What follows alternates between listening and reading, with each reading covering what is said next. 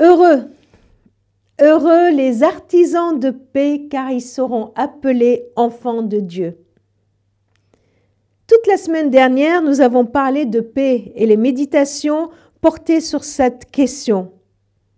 La paix avec soi-même, la paix avec Dieu, la paix avec les autres. Si vous n'avez pas eu le temps de les regarder, je vous invite à le faire.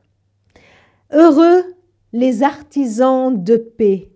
Voilà un mot composé qui décrit une activité, un travail, qui n'est pas euh, l'œuvre d'un amateur, mais d'un professionnel, un artisan. Une activité qui n'est pas un passe-temps de fin de journée, mais ce à quoi on, on consacre l'essentiel de son énergie. L'artisan de paix, c'est celui qui, à la fin d'un long travail, est en mesure de fournir aux autres la paix, non pas en les faisant payer comme le feraient d'autres euh, artisans pour le produit de leur travail, mais la paix qui est donnée, artisan de paix. La paix, c'est un bien qui ne se marchande pas. On n'achète pas la paix. La paix se donne. Tout au moins, celle dont Christ parle, celle dont Christ est l'artisan. Il dit, je vous donne, je vous donne la paix. L'artisan de, de paix travaille à la paix. Il travaille et il façonne la paix avec toute son énergie. Notre monde a soif de paix. Peut-être euh, encore plus aujourd'hui euh, que, dans qu'à nulle autre époque. Ce qui souligne l'importance que peuvent avoir de nos jours les artisans de paix.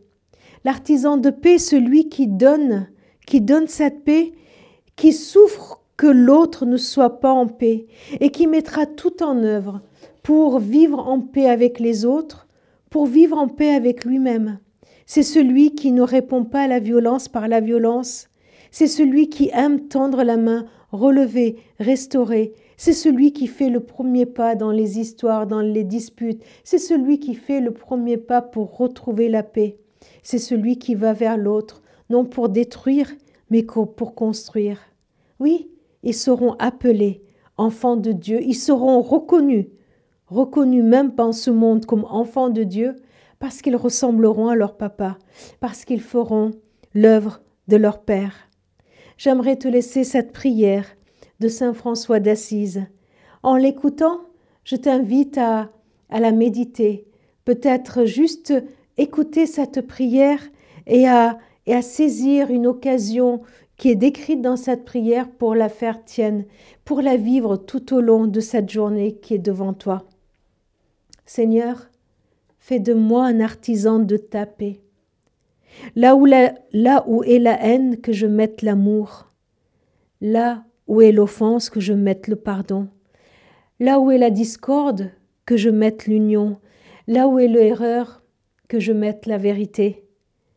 Là où est le doute, que je mette la foi là où est le désespoir, que je mette l'espérance, là où sont les ténèbres, que je mette la lumière, là où est la tristesse, que je mette la joie.